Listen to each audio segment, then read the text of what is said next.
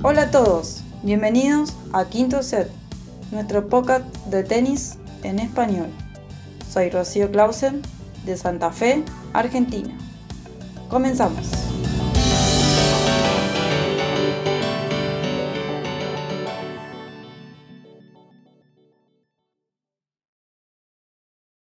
Hola, ¿qué tal? Sean bienvenidos y bienvenidas a un nuevo episodio de Quinto Set. Yo soy Guillermo, esta edición estoy abriendo y comenzando con una edición más de Quinto Set y voy a presentar a mis compañeros, a quienes me acompañan el día de hoy. En primer lugar, Rocío, ¿cómo estás? Hola Guillo, hola a todos, hola Joaquín. ¿Tanto tiempo? Me parece que hace un montón que no estás participando. Hace, hace, un par de semanas por lo menos. Eh, sí, bueno, y ya. Eh, un horario es un horario bastante. Hacía mucho que no grababa esta hora. sí, sí. Un horario no, no habitual un poco, pero estamos aquí siempre para opinar y analizar sobre el tenis. Estamos también con Joaquín. ¿Cómo estás? Muy bien, muy bien. Aquí, como dijo Rocío, un horario que, que últimamente no lo estábamos usando, pero, pero bien. Así que a darle con todo y, a ver qué, sale de esta, de esta plática. Sí, bueno, y vamos a comenzar. Ya habíamos, bueno, sabemos, ¿no? Que este, estas semanas ya un poco son de final de temporada, por ahí noticias previas de Australian Open, que se está poco a poco los jugadores preparándose, por ejemplo Rafa Nadal, que ya se prepara y ha anunciado que puede volver en 2022, o bueno, mejor dicho, va a volver en diciembre de este año en una exhibición. Y, pero esta semana se dio la Copa Davis, o bueno, se está dando, se está llevando a cabo la Copa Davis, bueno, con un formato diferente que a varios de nosotros de repente no nos parece lo más adecuado. Entonces vamos a justamente comentar sobre esto. En la parte, bueno, estrictamente lo que es los resultados, tenemos que esta semana se van a dar los cuartos de final. Bueno, esta semana se define ya quién será el campeón. Pero en los cuartos están Gran Bretaña contra Alemania, Serbia con Djokovic contra Kazajistán, Italia con Croacia, Italia muy bien viene, y eh, Rusia, que bueno, está compitiendo como Federación Rusa de Tenis, contra Suecia. Rusia también con Medvedev, Rublev y los demás, bueno, Karatsev y Kachanov, que son los, uno de los favoritos también. Pero de repente se ha criticado un poco, o, bueno, o bastante por, por la parte del cambio de formato, que no parece tan atractivo, que de repente le ha quitado ese, esa chispa que tenía, ese sentimiento especial que generaba la Copa Davis. Entonces justamente vamos a comentar sobre eso, sobre un poco el formato, por ahí las críticas y en base también a nuestras opiniones, ¿no? ¿Qué, pensamos de esto? Si tiene futuro o no. Vamos a, ver cómo, cómo se desarrolla esta, esta conversación. Eh, bueno, yo creo que así como, bueno, opinión, eh, obviamente la antigua Copa Davis era la que más gustaba y y he visto en Twitter que a, a muchos eh, les pasa lo mismo. Lo que pasó es que al principio cuando se hizo este cambio, eh, que a mí de primera no me gustó, porque, bueno, porque además el, creador fue Piqué y como que lo que decía, una vez lo dijo creo que Hewitt, fue el ex jugador australiano, eh, que dijo, es como si es que yo me metiera a cambiar la Champions League. ¿no? Como que un tenista se meta. Roger Federer también dijo lo mismo. Es como que si mi empresa, yo tengo, me voy y digo, cambio algunos formatos de la Champions, que la Champions tiene su mito de todos los años, y digo, bueno, cambio algunos formatos, la gente se, obviamente se va a molestar. En cambio, viene un futbolista y te cambia todo el formato de una Copa de una historia riquísima que tiene, obviamente que los, que los amantes del tenis y lo que siempre vimos Copa Davis y, todo, y esa pasión que tenemos, nos sacaron, nos arrancaron de completo. Sí, y, y claro, ya al principio yo creo que muchas personas lo vieron con buenos ojos ya un cambio, porque quizás, no sé, el formato anterior estaba, a algunos le estaba aburriendo, no sé. Ok, se vio, pero ahora que han pasado los años, eh, uno, han pasado yo creo dos o tres ediciones, creo que dos, ahí me corrigen. ¿Sí? Todos, porque el 2019 fue la primera edición, el año pasado no se jugó por pandemia y este año es la segunda.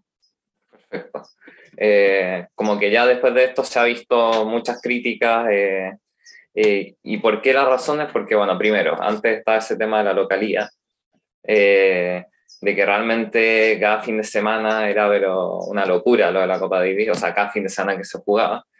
Eh, eso, el tema de la localía, el tema de, de jugar a 5 sets, por ejemplo, que ya, si es que yo, por ejemplo, tuviera que hacer una nueva Copa Davis, quizás cambiaría lo de los 5 sets y lo pondría 3 sets para que no fuera tan demandante. Y quizás estaba pensando como idea hacer tan solo la final o el Final Four, la semifinal y la final, a 5 sets, por el hecho de ser la final o la semifinal y la final. Así como tipo antes se hacía en el máster de fin de año que ya era toda 3 sets, pero a la final se juega 5 sets. Eh, entonces, claro, entiendo que para una primera ronda es muy demandante jugar a 5 sets eh, para los países que entran desde esa ronda, ya quizás sí, porque puede aburrir al espectador, ok, y dejarnos solo los Grand. Pero mi idea sería como eso, ¿no? Y mantener este tema de las localías, ¿no? Que no sea una sede única, como que eso también, eh, porque al final la hora, no sé, qué se hace en Europa y también perjudica a, los otros países, ¿no? Eh, a países que están lejos de Europa, ¿no? a Sudamérica. Claro, y ahí aprovecho de dar el dato y para darle la palabra a usted, obviamente, que está, la Copa Davis está completamente europea por primera vez en su historia, en cuarto de final, ¿no? Los ocho equipos son europeos. Eh, y es por primera vez en, que pasa en, en, la historia de la introducción del formato de, de, Grupo Mundial en el 1981. Así que ahí se ve eh, quizás perjudicados como Estados Unidos, Australia, Argentina, que son más potentes. No sé, ahí, ahí lo dejo a ver qué, qué opinan ustedes. No, yo pienso igual, em, Joaquín, yo pienso que la nueva Copa Davis, más allá de que es un formato muy distinto, yo siempre decía que la Copa Davis se tenía que dar un cambio porque sí, se notaba que ya eh, hasta los eh, grandes jugadores no la jugaban pero yo creo que fue muy rotundo, o sea, el cambio fue rotundamente de, todo, o sea, podían haber cambiado algunas cosas y probar y después decir, bueno, lo vemos. Yo creo que, eh, como dije, dije, anteriormente, antes de grabar, para mí la Copa Davis eh, está hecho como para los europeos y no para los sudamericanos, como Argentina, Chile, Colombia, bueno, ahora Colombia está participando, pero para los equipos o para Estados Unidos, que siempre era también el que más participaba, Argentina obviamente tuvo sus cinco finales y bueno, por suerte ya ganamos en el 2016, pero de ahí yo creo que, que eh, fue eh, muy cambiante y hasta, hasta todo, o sea, eh, antes se jugaba, como yo dije anteriormente, se jugaba con la localía, con las canchas, eh, vos decías, bueno, jugaba de local tal, en tal, eh, tal superficie, porque para nosotros nos conviene más acá la pelotita. Eh, claro, se elegía la, la misma ciudad. así que... con esa cosa a favor que tenías, porque e, era eso, era jugar con la química de decir, bueno, elijo tal superficie, obviamente que la superficie tiene que estar aprobada por la ITF, porque no todas las superficies están aprobadas, pero vos jugabas con eso, con las pelotitas, con el público, con el estadio, con todo. Entonces, eso también les favorecía muchísimo a los que jugaban local. Ahora no, o sea, ahora vos tenés que estar adaptándote a la superficie, a la pelotita, al público, ni al público, porque vos no sabes si te alientan, si estás, o sea, al jugador se está conforme. Entonces, yo creo que eso tienen que rever y decir, bueno, no sé si está, como dijiste Guillermo, eh, em, si en el futuro va a haber eh, cambios. O sea, si eso ahora yo no lo veo que en el transcurso de los años haya, eh, no, lo veo con buenos ojos a, esta nueva Copa Davis. Eh, la verdad que no, no, no. Em, yo, eso, por eso yo dije que después del 2018, para mí la Copa Davis murió, lo, lo mataron. Eh, por, por, el, la, por el, el, que lo creó, porque vos decís, lo creé y lo, y lo hice famoso y la famosa ensaladera y todo, y para que lo venga alguien y lo mate así, yo pobre lo pienso en él y digo, pobre, pobre hombre, que paz descanse, y digo, bueno, ojalá que lo hagan, que lo vuelvan a reformatear y hay cosas que lo pueden hacer nuevamente. Yo también pienso igual, creo que además lo, lo que menciona Rocío también, que bueno, de repente incluso habían localía, pero al ser dos países por ahí había igual el público visitante por ahí se hacía presente, como vimos en Zagreb, ¿no? Con Argentina, que incluso se vio el gran ambiente que había. Sí, llegaba a 4.000 personas, que no sé si ahora vos vas a llevar esa cantidad de personas cuando no sabes si Argentina va a llegar a, a las finales. Claro, es un país neutral, ¿no? Y lo que estaba viendo también era que, por ejemplo, con España sí sucedió, pero porque era en Madrid y el partido que fue entre Feliciano López y Rublev, que lo ganó Feliciano López de, manera increíble, sí se vivió como un clima que te hizo recordar a esa antigua Copa Davis, pero porque era en Madrid, ¿no? Y el público... Claro, como que coincidió la, la, instancia. Claro, también. Entonces, eso ayudó bastante y se notó que sí hacía falta un poco ese, esa, esa mística que había. Creo que también algo importante es que lo que se decía era que los jugadores, los mejores, los más, los top 10, por ahí, ya no se hacían presentes en la Copa Davis por, porque de repente el formato no ayudaba y entonces decidieron como hacerlo en un solo en un solo momento las finales para que me imagino estén presentes. Y en 2019 bueno estuvo Rafa entonces como que sí entre comillas parecía haber, haber dado resultados pero igual creo que no ayuda mucho, si bien ahora está Djokovic, está Medvedev, creo que al llegar a final de temporada es complicado, muchos ya deciden descansar, y creo, me parece que Zverev, por ejemplo, no, no, no ha estado, me parece por ese motivo, ¿no? De, de, haber ganado y ya querer descansar seguro. Entonces tampoco veo viable que sea esa razón, ¿no? De, para que haya más figuras, porque al final siendo los meses de noviembre, diciembre, ya muchos están de vacaciones, algo que sucedió también con, por ejemplo, Tiafo, que fue llamado último momento y él dijo en conferencia ¿no? que él estaba de vacaciones ya, y lo llamaron de un momento a otro y bueno, por, por ir a representar a su país, bueno, ya fue, ¿no? Pero ya como que representa ya en los momentos que los jugadores están, que muchos ya están de vacaciones, ya están descansando o alistando la pretemporada, y no creo que tampoco ayude mucho a, a que de repente sea un atractivo al, público, que yo creo que esa era la, meta también de la empresa que, cambió el formato, que era que, que, logre atraer espectadores, que atraiga fanáticos, pero parece que no está dando muchos resultados como se esperaba. Claro, y ese, ese es otro argumento bueno, lo de la fecha en que pusieron, porque claro, antes se dividían varias fechas. Pero antes la final de noviembre la final era en noviembre, pero llegaban dos equipos. Vos tenés que pensar. Claro, y era, era el fin de semana después de la finals nomás. Claro, y vos sabías qué equipos y los jugadores ya sabían. En cambio, esto lo que le pasó a Tiafoe es una cosa de rever, porque vos podés pensar que los jugadores están de vacaciones pensando que en diciembre también tienen que ya empezar a hacer la pretemporada, porque en enero ya empiezan. O sea, yo creo que eso no está bien enviado. Claro, y al final eh, es mucho desgaste, al final ya muchos jugadores alegan de que, de que el calendario es muy extenso. Eh, entonces ponerle además esta semana extra, eh, imagínate, van a estar terminando en, en diciembre ya, principio de diciembre, y de ahí les van a quedar menos de un mes para empezar el, cuando empieza la ATP Cup, que es el 2 de enero.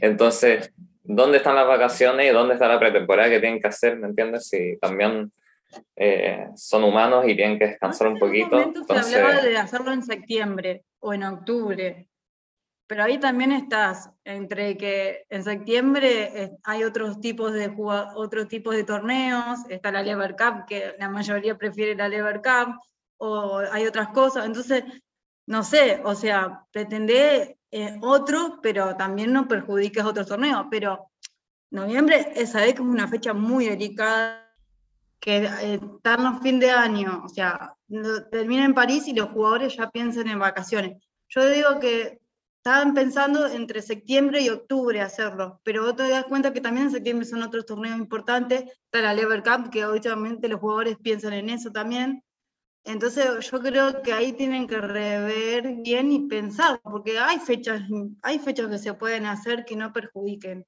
Claro, en todo caso menos, menos partidos porque como vemos hay, más desgaste y lo que decía lo que decías Rocío, ¿no? que ya a las finales llegaban dos equipos y o bueno, dos países en este caso y los playoffs que eran ¿no? para ver quién se quedaba en el grupo mundial eran en, en agosto, ¿no? Que me parece que luego del US Open era. Entonces ahí había una, una fecha, me parece, adecuada, que de repente en una semana de descanso que no habían torneos, entonces, y eran pocos países. Entonces creo que sí habría que plantear esta, esta forma de llevar el, el, torneo, el sistema. También ya pasando a otro tema dentro de esta Copa Davis y lo que ha rodeado los diversos comentarios es ese rumor de que se iría para Abu Dhabi, ¿no? Lo cual creo, creemos que sería terrible, pero bueno, o sea, si, si ha habido ese rumor es porque de alguna forma está la posibilidad. Y ojalá no sea así porque creo que... Que va a durar por plata. Sí, Todos sabemos que es dinero y dinero y dinero en esa parte. Porque, o sea, yo no puedo creer que digo, bueno, España es una cosa, pero está España y está Nadal y todos los, los tramos y está Piqué, obviamente, ¿no? Pero duda, Dudavi es como algo que decís, ¿quién van a ir? Los árabes, lo único. lo que, solo que pueden pagar las entradas y decir, bueno, y. O sea, es como muy raro. Sí, yo también creo lo mismo. Creo que sería la forma de ya tirar abajo, ¿no? La, la Copa Davis. Y más también cuando la ATP Cup creo que ha dado buen resultado, a pesar de que, bueno, de repente ahora con Australia y las restricciones que hay han habido menos países, pero creo que sí ha sido una forma buena, ¿no? De refrescar estos torneos de países justamente ante, ante el cambio de la Copa Davis. Creo que si la ATP Cup sigue en este formato, creo que más bien va a empezar a tomar más protagonismo. Sí, ahora que, mencionas la, la ATP Cup, yo creo que, y lo que se, se ha pensado en algún momento, es eh, juntar las dos al final. O sea, que de las dos se haga una. Que al final eh, ese formato que tiene la ITP Cup, que se haga para la Copa Davis. Eh, yo creo que sería muy interesante. pero no sé si la ITF te lo va a ceder, porque entre la ITF y la ATP son dos mundos diferentes claro. y no te van a querer estar entre los dos. Y eso se sabe. O sea, que la ATP es otra cosa y la ITF no lo van. O sea, es como yo no lo veo que, la, que los dos se unan. Claro, que al final lo dicen porque es como un poco eh, ridículo tener como a fin de año esta Copa Davis y, iniciando el año esta otra y son muy parecidas, eh, siendo que para no desgastar tanto el calendario se podría hacer una de las dos, ¿no? Entonces, y yo creo que hasta ahora la ITP Cup está llamando más que, que la nueva Copa Davis. Sí, a mí también me parece similar. Yo creo que de repente este formato de Copa Davis se podría, o sea, se debería modificar, pero de repente sí este tema de una semana, pero de repente a partir de cuartos y que sea en distintas sedes, bueno, habría que también hacer un trabajo de un montón de logística, ¿no? De que distintas las sedes, pero yo creo que también lo que le ha quitado bastante atractivo es lo que mencionábamos de la localía, ¿no? Porque no, hay muchas veces que es eh, en, España, pero juegan dos países, por ejemplo Colombia con Rusia y no hay mucho apego. Por ahí era atractivo nomás de ver que el, que es menos favorito le pueda ganar al favorito, pero fuera de eso no hay mucho atractivo entre dos países neutrales. Creo que lo único que de repente se ha podido rescatar es que han habido países que otras veces no tenían chance de estar ahí y que han logrado clasificar. Por ahí he visto que, por ejemplo, Ecuador ha jugado contra España y contra Rusia. Y para Ecuador creo que debe haber sido algo positivo. Creo que haberse enfrentado a, a estos tenistas. Pero igual creo que fuera de eso hay más cosas negativas que, o cosas que de repente no atraen mucho a comparación de lo que era la Copa Davis a, a las cosas positivas que hemos podido ver. Sí. Em, y el otro día que yo compartí un artículo eh, que nuestro querido Djokovic nos pregunta y nos dice, si la, la gran pregunta es eh, si se busca el dinero la tradición o un equilibrio de ambas? El en dinero. Respecto, en respecto a, a este tema de Abu Dhabi, ¿no?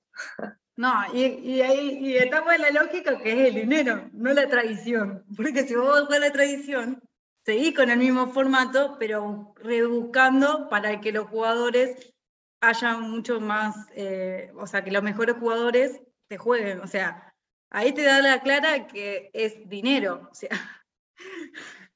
Pero claro, se debería buscar un equilibrio de ambas, eh, sacando esto si es que se va o no a Abu.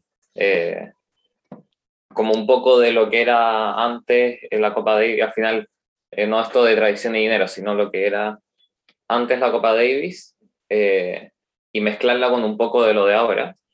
Yo creo que haría al final lo que comentábamos al principio, ¿no? Eso de que, claro, quizás no volver a lo de antes de que era siempre 5 sets, quizás dejarlo solo para la final o para las últimas rondas, eh, volver a la localía, eh, pero claro, Además como hacer una combinación. federaciones de cada país, a lo que voy. Porque antes la Copa Davis, vos cuando jugabas de local, yo por, por saber de Argentina, cuando Argentina jugaba de local, a la asociación le daban dinero, o sea, podías incorporar dinero. Entonces, ahora que vos sabés que la localidad no la tenés más, bueno, llegás a ganar dinero en eso. De hecho, eso, eso era bueno también, que porque... finales para que vos te den dinero. O sea, ahí las federaciones de los países ya no tienen, no tienen ingresos. De hecho, también eso era bueno porque los países chicos, ¿cierto? O los países eh, subdesarrollados o, no desarrollados, en verdad, eh, que, que, no son potencias eh, y que, pueden, que podían ser locales, ¿cierto? Tenían este plus, ¿no? por ejemplo, no sé, como decía Guille, un mismo Ecuador, jugar de local, ponte tú contra Rusia. Entonces era como, claro, ahí gana la federación, y también lo que hablaba también Rosé, imagínate Ecuador jugar en la altura, poner una cancha en la altura que ellos están acostumbrados, contra unos rusos que no están acostumbrados a ese clima. ¿Entiendes? Entonces, eso era como lo. Claro. Eso era y jugar en arcilla, que quizás también los rusos son buenos en cancha rápida, cosas así, ¿no? Entonces, todo eso da un plus. En cambio, ahora está como todo muy, muy recto, como muy. todo igual. Entonces. Claro, e-, ese es el tema también. Y parece que esto va, a seguir por esta, por esta tónica, no, no, parece por ahí haber un cambio. Yo creo que sí se necesita un cambio también en lo que es el formato, por ahí que son que han habido ese, ese pase de que los, algunos mejores segundos han clasificado y se ha decidido como por sets por, y un poco complicado y por ahí también ha recibido algunas críticas. Entonces tienen que, evaluar nuevamente eso porque como digo, si la idea era que logre atraer fanáticos nuevamente, mm, parece que no lo está logrando y por ahí de repente a nivel de Europa sí está representando un interés, pero por lo menos me parece que la idea del Copa Davis o lo que representaba no se está obteniendo resultados significativos, muchos ni siquiera la están siguiendo, pero veremos qué, qué sucede. Y ahora, bueno, con los que quedan, yo creo que, bueno, está Serbia con, con Jokovic y Rusia, que puede ser, creo yo, esa la posible final, salvo que se tengan que cruzar en, antes en las semifinales, pero también por ahí veo a Italia, que está muy fuerte. Por ejemplo, lo que vimos que Sinner le ganó a Isner y solo 6-0, 6-2, y es, creo que fue la vez que Isner hizo menos, menos games, ¿no? Ganados. Entonces fue algo también bastante llamativo a lo largo de esta semana. Pero por ahí, ¿qué, qué pueden, pueden pensar? ¿Quién puede ser ahí el favorito? Yo veo a, como digo, Rusia, Italia y Serbia. Y puede ser, creo yo, ese, entre esos tres países la, la final. Una, una, pregunta antes de seguir con este tema. La Copa de antes daba puntos, ¿no? Sí. Creo que sí, ¿no? Creo que... No, me parece que no. No, no. No daba puntos. No. Es que recuerdo cuando Federer ganó la Davis en 2014, sí daba puntos al ranking. Pero cuando Argentina salió campeón en la 2016, Argentina no recibió puntos, o sea, los jugadores no recibieron puntos. Vamos a, tener que buscar eso. Sí, yo creo que un momento sí hubo. Sí hubo, pero después lo sacaron. Claro, ¿en qué momento cambió eso? Cambió. Porque también era ese el tema cuando sucedía lo de la antigua Copa Davis, que de repente muchos jugadores no iban por el hecho de que no daba puntos, entonces mm, preferían no por ahí arriesgarse alguna lesión o algo similar y no jugaban. Pero me parece que en algún momento sí, sí llegó a ver y no, y ahora, pero en los últimos años sí no, no había, no daba puntaje, pero me parece que en algún momento sí estuvo eso. Pero bueno, eh, veremos cómo se desarrolla, qué, qué, qué, sigue para esta Copa Davis. Ya también se ha anunciado la ATP Cup del próximo año, entonces si, si vemos que la ATP Cup de repente resulta un éxito, podría empezar a, a opacar la figura de la Davis y bueno, como decía, por ahí está Rusia, Serbia, Italia, por ahí a quien ven como, como favorito. Y yo Rusia y a Serbia. Lo veo como más compacto como para llegar a la final y de ahí capaz Serbia porque tiene al número uno. Em, yo veo así a Rusia. Eh, ¿Qué más? Sí, Serbia, pero me traen mis dudas, o sea, sacando a Djokovic, como que me traen las dudas. Pero sí, Rusia y quizás Italia lo vería también como bien fuerte. Sí, de hecho también que Serbia pasó como segundo, Alemania quedó primero en ese grupo. Entonces, por ahí vemos que, salvo Djokovic, de repente los otros tenistas no están quizá en... Sí, claro, Serbia depende de Djokovic, eso seguro.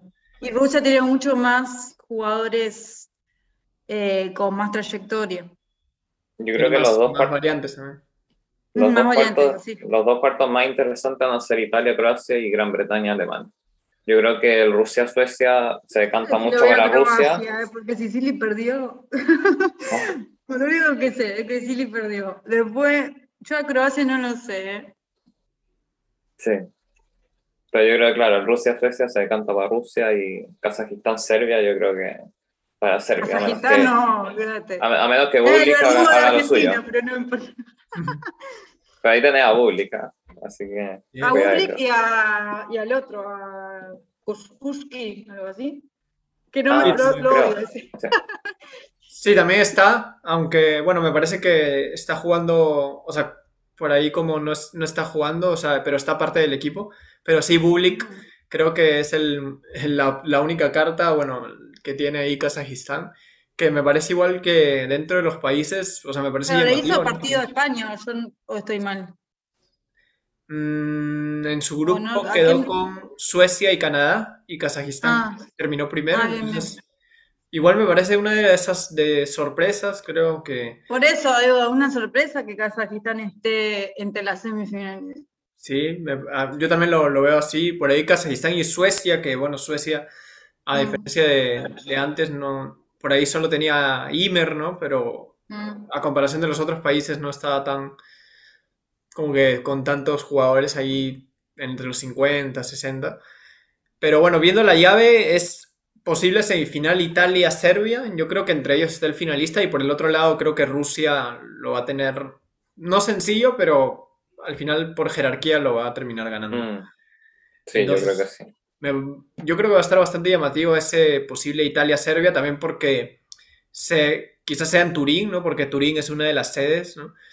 Y vamos a ver cómo influye la localía en este caso, si es que Italia juega con Serbia en, su país. Con Sinner, por ahí un Sinner Djokovic, quizá me, parecería, creo que lo interesante que podríamos rescatar. Pero bueno, así está el panorama de la Davis, un poco por ahí con, ciertas críticas al, formato, que le ha quitado un, atractivo bastante que, tenía la Copa Davis de hace mucho. Pero veremos que, cómo se desarrolla. Yo creo que. Mm, yo creo que ya la empresa se va a poner a analizarlo, porque también algo que leía es que al fin y al cabo, si lo han tomado esto como un negocio, yo creo que van a velar porque siga siendo rentable para ellos. Entonces, no, no creo que se queden tan tranquilos con los resultados de este año.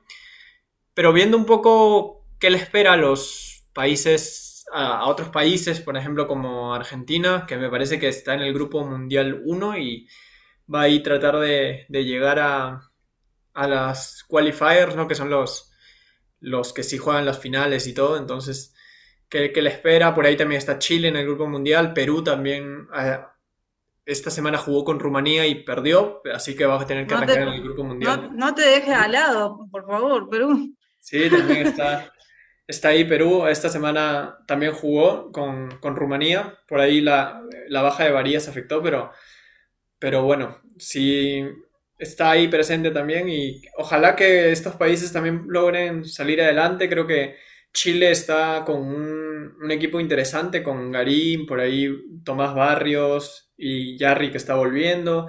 Argentina con por ahí los eh, que está Coria jugando ya ha ganado un Challenger, Cerúndolo, además de Schwarzman, obviamente. Entonces yo creo que estos países también van a tener... Los hermanos Cerúndolo. Los hermanos Los, hermanos, sí. Entonces yo creo... No, ojalá, sí hay recambio para Argentina. Sebastián Báez, Cerúndolo. Sí, logren mejores resultados. Este, este esta edición ha estado ahí Colombia y Ecuador. Colombia con, enfrentó a Italia, Estados Unidos y Ecuador a España y Rusia. Entonces, ojalá se sumen más países en las próximas ediciones. Sí, esperemos que sí. Ojalá que los sudamericanos vuelvan a ser como antes con este, bueno, con este nuevo formato. Yo creo que sí, Argentina en febrero no, no, se sabe bien todavía porque obviamente que todavía no se hizo el sorteo. Claro, todavía no eh, no, todavía creo que no se hizo el sorteo y eh, está para febrero recién Argentina, pero creo que si Argentina le toca de local, que creo que sí, eh, tiene chance para llegar a la final de, noviembre. Si se hace en noviembre, no sé, hay que ver ahora con todo esto de la Copa Davis cómo van a ser el año que viene. Em, así que bueno, vamos a ver qué, qué nos depara el destino para Argentina. Sí, bueno, y ya un poco creo que hemos analizado lo que rodea esta Copa Davis, lo que las críticas al formato, a lo que muchas veces lo que se ha señalado que le ha quitado esa esencia al torneo. Entonces, bueno, creo que podemos ir cerrando ya, ahora sí, ya con el, con el final de la Copa Davis ya termina la temporada, viene por ahí Australia. Hemos visto que otra vez habló el famoso Serjan Djokovic, el padre de, Nole, diciendo de que de repente o ve difícil que no juegue el Australian Open, pero no sé, veremos qué, pasa también porque el señor padre de Djokovic muchas veces habla de más, entonces fue una de las noticias esta semana dentro de, lo que hemos podido ver. También que Tsitsipas eh, se ha operado una operación en el codo me parece que aún no ha dicho cuánto tiempo de recuperación tendrá, pero yo creo que no va a ser sencillo porque el codo para un tenista es algo siempre complicado, entonces también sería, o sea, es llamativo lo que, lo que le pueda pasar porque por ahí se juega bastantes puntos en la primera parte del año que tuvo un, buen inicio de 2021. Vamos a ver qué sucede con el griego también. Sí, no, no dijo nada, pero, pero lo que salía ahí era de que parece que decían que quería ir a, a Australia y que podía llegar al 100%, pero yo no lo veo tan así, pero... Mm, no, yo tampoco, porque se operó hace una semana y el abierto de Australia la segunda semana de enero, o sea, no te falta mucho como para decir, no, es marzo como para decir tengo tres meses, o sea, y las operaciones de codo es como la rodilla, es bastante amplio, o sea, tenés que tener tu tiempo de recuperación. Claro, vamos a ver qué, sucede con, con Tsitsipas. Ojalá que no le suceda algo parecido a lo de Tim, que bueno, Tim también está anunciado en esta exhibición que habrá justamente en, Abu Dhabi, donde va a estar Nadal, va a estar Tim, por ahí va a estar, me parece, Belinda Bencic, Raducanu y algunos tenistas más. Y ahí también, bueno, será atractivo ver cómo están estos, sobre todo Nadal y Tim, que van a volver luego de bastante tiempo. Pero en general ya se empieza a acabar un poco la temporada. Vamos a ver cómo se desarrollan los, siguientes torneos. Por ahí vienen los curiosos premios ATP. Y también vamos a tener aquí premios quinto set, así que no se pierdan los próximos episodios que, vienen, que vamos a estar ahí analizando lo mejor de esta temporada. Ya hemos analizado algunas cosas, pero igual sabemos que en quinto set hay bastante por conversar. Pero vamos a darle cierre a este episodio. Muchas gracias, Rocío, por estar presente. ¿Qué nos puedes comentar ya para finalizar? No, gracias Guille, gracias Joaquín, la pasé muy bien. No, que a pesar de todo esto de la Copa Davis, ojalá que, que lo que o sea, los organizadores se den cuenta que esto no funciona, que se den cuenta de que la Copa Davis tiene que pasar, tiene que reverse y no sé si volver al nuevo al viejo formato y cambiarle un poco eh, otra cosa, pero, eh, pero nada, o sea, eh, hay que ver eso. yo creo que no, no, cambiar rotundamente cuando algo ya se venía haciendo. obviamente, lo digo, la Copa de Vices tendría que haber hecho un cambio, pero no tanto así como se empezó a hacer, entonces hay que rever eso. Pero nada, eso. Y bueno, eh, se viene, se empieza un año que vamos a ver que termina un año para los tenistas, para algunos bien o para algunos malos, pero bueno, hay que rever eso también. Eh, capaz los jugadores, viste que se hacen un balance de su año, pero bueno, ojalá que empezamos con un abierto a Australia con buenos regresos. Sí, esperemos eso. Y muchas gracias también, Joaquín, por estar presente. ¿Qué comentarios finales nos tienes? No, un gusto. Eh, nada, eh, bueno, sí, termina nuestra primera, va terminando nuestra primera temporada de, quinto set. Así que ahí, como dijo Guille, ya vendrán los episodios finales del año. Eh, y nada, esperar que, que, 2022 sea un, año con muchas vueltas con vueltas me refiero de, jugadores que van a regresar, porque vamos a tener muchos jugadores que van a regresar o intentar regresar por lo menos. A los agregados por Guille, eh, Nadal Tim, ¿cierto? Eh, tenemos eh, a Del Potro que, que, quiere regresar, tenemos a Tsonga, tenemos a Babrinka. está entrenando, yo entrenando. Sí, Tsonga también el otro día dijo que está entrenando duro para estar en el Australia. Eh, el mismo Adrinka se le ve entrenando, Federer con sus noticias también de, de poder regresar, eh, y así, hay, hay pero una cantidad de mejores que, que, que, quieren regresar y que ojalá se les pueda dar, eh, así que... también. Así que sí, Adrinka, sí. Gran jugador y que ojalá, ojalá estén, estén todos de vuelta eh, a medida que va pasando el 2022, porque no todos van a poder regresar en enero, pero pero ahí mediante pase el año ojalá los tengamos de vuelta. Los regresos esperados, por eso los deseos también de que vamos a tener los, nuestros, nuestras proyecciones también para el siguiente año. Creo que vienen episodios muy interesantes, así que no se despeguen de quinto set, que vamos a estar con mucho tenis como siempre. Y así finalizamos una edición más de Quinto Set. Yo soy Guillermo y le doy el cierre a este episodio. Muchas gracias por escucharnos.